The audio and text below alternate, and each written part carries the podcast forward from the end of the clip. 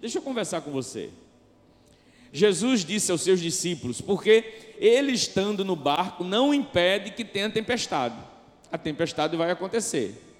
Mas veja só, se o barco afundar, Deus pensa em você para distribuir coletes salva-vidas. Pode afundar, pastor. Eu preciso dar essa notícia a você. Esse barco dos apóstolos não afundou o barco. Mas quantos aqui não tem alguma coisa que na sua vida já afundou? Talvez casamento, talvez negócios, pessoas que estão com a saúde bem comprometida, entre tantas coisas que afundam. Mas quando o barco afunda, a gente tem uma esperança fantástica de ter um colete que salva a vida da gente. É bem, é bem possível que Jesus nem permita que o barco afunde. Vamos acreditar assim. Mas a vida da gente é tão cheia de altos e baixos, tempestades e bonanças, esses momentos ruins e momentos bons, que de repente eu preciso perceber que pode ser também que na vida o barco pode afundar. Aí vamos pensando então. Jesus disse aos discípulos: Vamos atravessar para o outro lado. Jesus não disse que a travessia seria tranquila. Jesus não falou nada nisso. Olha, nós vamos para o outro lado, nada vai acontecer, tudo vai ser bom, tudo vai ser tranquilo. Eu estou com vocês, vocês não têm do que temer, nada disso. Jesus só disse: vamos para o outro lado. O lago é muito grande. Aliás, eu vim ter noção de rio quando eu fui para o Amazonas. A gente conhece os rios aqui quando a gente vê a outra margem, né? Ou eles chamam lá isso de Iguarapé, alguma coisa assim. Porque rio é o rio Solimões, é o rio Amazonas, que não vê a outra extremidade. É verdadeiramente um rio. E eu naveguei quando os rios se encontram, o rio Solimões e o rio Amazonas, e um deles tem a água bem escura, parece uma Coca-Cola, e eles percorrem quilômetros sem, sem a água misturar. É lindo o fenômeno. Aí eu vim ter noção de rio.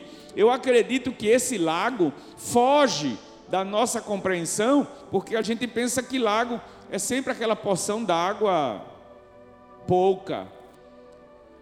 Mas esse lago aqui era algo bem extenso. E Jesus disse: Eu quero ir para o outro lado. Ele não disse que não aconteceria nada. Ele só disse: Vamos para o outro lado. E entrou no barco, os discípulos começaram a ir, e Marcos diz que outros barcos vieram atrás. Olha só, nem sabia o que ia acontecer, não é? Será que o outro barco, se soubesse que ia ter tempestade, acompanharia? Eu acredito que não. Se de repente tivesse um serviço de meteorologia bem preciso para dizer aos outros barcos: olha, Jesus vai com os discípulos, mas se eu fosse vocês, não ia não, porque está previsto aqui uma tempestade. Se bem que nesse lago, as informações que a gente consegue encontrar é de que essas tempestades eram de surpresa e não tinha previamente nenhuma possibilidade de se identificar através do clima, do tempo. E Jesus somente disse: Vamos para o outro lado. E aí colocou as pessoas no barco, partiu. Jesus cansado, já deveria ter vindo de palestras, né, de congressos, dos encontros. E aí botou o travesseirozinho assim na cabeça, dormiu. E daqui a pouco começa a agitação. Eles subiram no barco, começaram então a viagem, e aí foram para o outro lado, que é um lago, mas na verdade tem uma extensão até de mar da Galileia. Um lago muito grande de água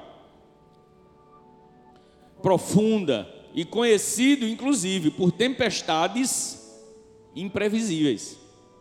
Naquele momento, surpreendentemente e naturalmente, nenhuma surpresa para Jesus, apesar do seu sono, mas Jesus sabia de todas as coisas, foi dormir. Então, começou um ventinho que dá um sopro e começa então aquela agitação, o chuvisco, daqui a pouco começa a chover, daqui a pouco tome vendaval, e o barquinho começou então a ser sacudido pelas ondas do mar, e aí foi muito forte. A Bíblia diz que até os marinheiros mais experientes começaram a ficar apavorados. E Jesus dormia. É bem interessante isso. Então, alguém dos discípulos precisou ir incomodar Jesus. E aí foi lá. E veja como nós somos dramáticos. E não é de agora, né? Não é só eu e você, não. Olha só a expressão de quem foi acordar Jesus. Aí ele coloca lá: Mestre, não te importa que morramos? É um drama, não é? Não? É, pastor, é porque não era com você se Marcos estivesse aqui, ia dizer: não era com você? Porque éramos nós que estávamos lá, naquele desespero, naquela situação completamente assustadora. Eu nunca vi aquilo na minha vida. As ondas vindo para dentro da, do barco, o barco sendo inundado por água. Aí alguém partiu lá. Aí vai incomodar o mestre, incomodar Jesus. Jesus, não te importas que morramos? Tem até a canção, né? O mestre, o mar se revolta tem essa expressão aí, não te importa que morramos? Traduzindo essa expressão, era como se dissesse alguma coisa, acho que mais ou menos assim, quando a gente fala, aí Jesus estava dizendo: Você não está vendo, Jesus, o que está acontecendo lá fora? Tu não está vendo, não, tu não está percebendo, não, tu estava aí dormindo, tu não, tu não teve essa percepção, não.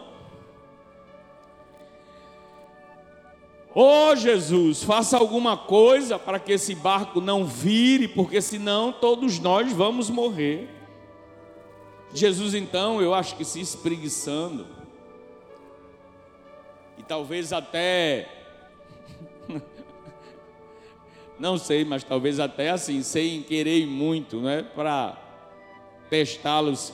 Aí se levanta, aí veja só que diálogo, aliás, não teve diálogo mais interessante entre homem e natureza narrado nas Escrituras do que esse. O mar jogando o barquinho, o vento soprando, aquela agitação toda. Aí Jesus chega assim, irmãos, para a estrutura do sistema mar, vento. Vamos parar? Vento, bora parar. Mar, Dá um tempo. Está vendo que está me atrapalhando não no cochilo? Você consegue enxergar essa cena? Se você dá um mergulho assim no texto, você consegue imaginar assim, esse momento, Jesus dizendo, eps, ô vento. E aí, ele dizendo exatamente isso, aquiete-se, acalme-se. E aí, queridos, não foi algo insistido, não, aquela coisa, vento, para, vento, por favor, não foi uma coisa apelativa, não, mar. Mar, eu estou falando, mar. Que mar maluvido? Mar. E olhar para o céu assim, clamar a Deus e dizer, mar. Não. Sabe o que é na expressão da palavra? Literalmente, acalme-se. Tu imagina uma ventania daquelas violentas, que o pé de coco faz assim, volta, e se a raiz não tiver bem solidificada, vai derrubar o pé de coco. Imagina um vento desse com essa intensidade que se calcula até por quilômetros por hora, não é assim? O vento estava a tantos quilômetros por hora. E aí, aquela intensidade, e alguém dizer ao vento, parou, e de repente assim, o pé de coco só fazer um movimento de ida e voltar.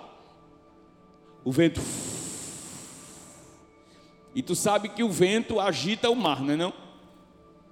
Quando o vento sopra, as ondas também vão na onda. Aí quando o vento parou, aí o mar, mar, vamos parar também, porque o vento já sossegou, tu não vai ficar aí sozinho não, né? Parou. A gente brinca talvez assim com uma expressão como essa, ou descontrai, mas consiga enxergar e entrar nessa cena e ver que sensação espetacular de ver um milagre sobrenatural da natureza sendo respeitado por um homem com a titularidade divina, que tem autoridade sobre o mar, sobre o vento. Em seguida, aí Jesus parte para os seus aprendizes. Jesus parte agora para os seus discípulos. Aí olha para eles e aí dá uma certa chamada de atenção. Por que vocês estão com tanto medo? Ora, irmãos, lembra daquelas perguntas que o pastor Cláudio Duarte se refere que Jesus é muito engraçado, não é não? Como assim, pastor? O que é chegar para um cego e dizer para o cego assim: O que queres que eu te faça? Para um cego, o que, é que você acha? Aí o cego vai dizer: Ah, Jesus, eu queria um cão guia. Aí Cláudio faz essas brincadeiras tal, porque realmente perguntar para um cego: O que, é que queres que eu te faça? Aí Jesus pergunta: por que vocês estão com tanto medo? Peraí, Jesus. Uma situação dessa, e o Senhor pergunta: por que, que a gente está com tanto medo? A gente ia morrer no mar agitado desse. Aí ele diz mais: vocês ainda não experimentaram a fé ao ponto de, em situações como estas, buscar equilíbrio? Vocês ainda não viveram com aquilo que eu tenho ministrado na vida de vocês, com aquilo que eu tenho compartilhado na vida de vocês, uma fé ao ponto que ciência nenhuma vai conseguir explicar, é bem verdade, mas que vocês vão ter a experiência pessoal ao ponto de entender com todas as letras o que é confiar em mim. Vocês ainda estão sem fé. Basicamente, Jesus estava dizendo àqueles homens: vocês ainda não assimilaram aquilo que eu preciso que vocês entendam. Se eu disse a vocês, vamos para o outro lado, é porque nós vamos atravessar este mar até o destino. Sabe o que é que Jesus está nos dizendo assim, com todas as letras? Nós temos um caminho a percorrer. Eu não estou dizendo que vai dar tudo certo, viu? Eu não estou dizendo que vai dar tudo certo. Palavras de Jesus. Eu estou dizendo que nós vamos para o outro lado do barco, do mar. Nós vamos para o outro lado. Aí Jesus está dizendo o que você precisa e aonde você precisa chegar. Você vai para onde? Então nós vamos com você.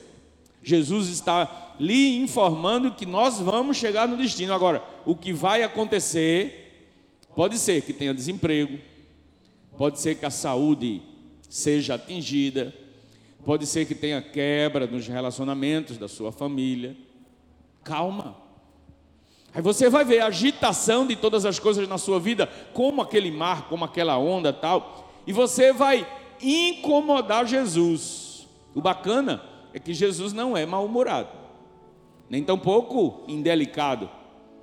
Jesus estava pronto e levantou, foi lá, atendeu aproveitou só a oportunidade para exortar e dizer: está na hora de vocês conhecerem o que é fé. Não é assim a vida da gente? É isso. Se Jesus disse, nós vamos atravessar o, o outro lado, é porque nós vamos. Agora, o que pode acontecer, aí a vida vai nos dizer. O versículo 35 desse capítulo diz assim: Naquele dia, já sendo tarde, disse-lhe: Passemos para o outro lado. Jesus simplesmente disse: Nós vamos para o outro lado. Eu não disse que seria uma viagem tranquila, eu não disse que seria uma viagem maravilhosa, mas eu garanti que nós chegaríamos ao destino. Portanto, o seu trajeto vai ser concluído. Você vai chegar lá. Não importa o que tem nesse caminho, mas você vai chegar. Agora, não é preferível, pense comigo, você não acha que é preferível viver algumas experiências dolorosas, mas com Jesus perto, do que estar vivendo um momento muito tranquilo, muito longe de Jesus? Eu entendo assim. E queria chamar a sua atenção para prestar muita atenção verdadeiramente, assim, observar muito no detalhe, porque a verdade aqui é muito melhor estar num barco que enfrenta uma tempestade dessa do que estar em solo firme com quilômetros de Jesus. Porque eu não sei o que é que me espera amanhã. Você sabe? Estamos vivendo já janeiro do ano que já virou. O que é que nos espera esse ano? Misericórdia, Deus, não sei. Mas vamos projetar um ano de esperança, o melhor ano de nossas vidas, tudo aquilo que a gente planeja, ainda sonha, realiza, e todos aqui devem ter sonhos, independentemente da idade, até o mais experiente. Será que eu tenho alguém mais experiente do que Souza? Mais de 82? Sonhos de ver os filhos prosperando, sonho de ver a família sendo cada vez mais abençoada. E aí a gente vai tendo nas diferentes faixas etárias e diferentes pessoas os sonhos, mas o que é que me espera 2019? Eu não faço a menor ideia, mas eu preciso projetar, porque Jeremias me disse, e na palavra do Senhor nós ministramos aqui: eu tenho para vós pensamentos de paz, pensamentos de sucesso pensamentos de prosperidade. Eu tenho para vós o que é bom. É isso. Deus não tem nada de mal planejado para nós. Mas nós estamos sujeitos, sim ou não? Sim. E por isso é muito melhor estar num barco que vai enfrentar uma tempestade do que estar em solo firme e Jesus não está por perto.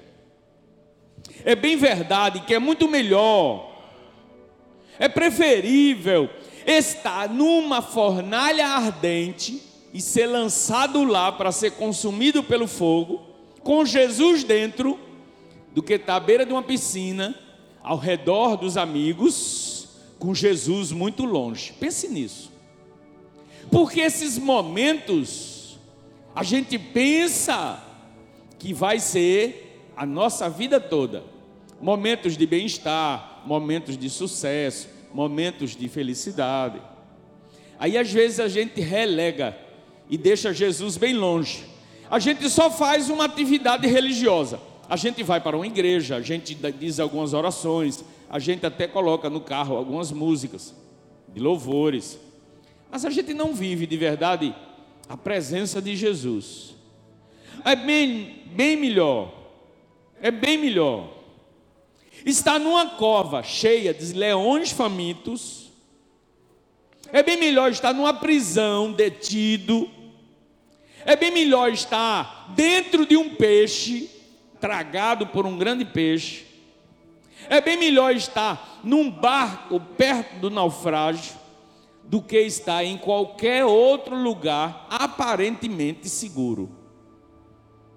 Comece o ano pensando assim: eu prefiro estar com Jesus, mesmo diante de qualquer situação que não seja das mais agradáveis, porque eu tenho a promessa de Deus, eu tenho a palavra de Deus, e a palavra de Deus me diz: o choro pode durar uma.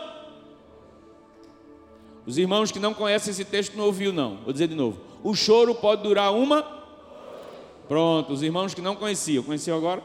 Isso. O choro pode durar uma noite. Mas a alegria vem quando? Passa. Isso vai passar. Não, não engula o choro, não. Você já viu a mãe dizendo ao filho: engula o choro. Meu Deus, que coisa ruim. A criança está com vontade de chorar, mas aí a mãe está sem paciência e diz: engula o choro. Como é, Jesus, engolir o choro? É ruim. Deus não diz isso. Deus diz: chore. Eu estou vendo as suas lágrimas. Se derrame em oração, chorando, mas não perca a presença de Jesus no seu barco.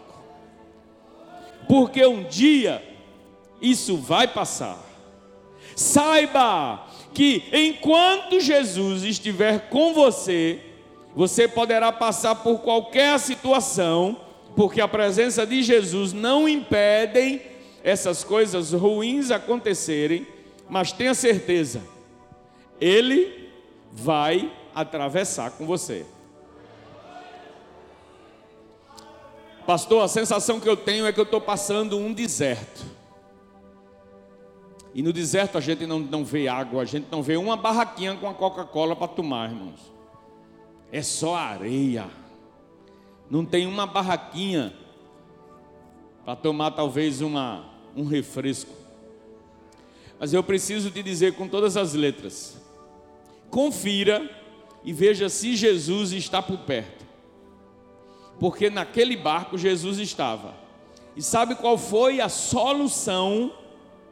Opa, Jesus está aqui.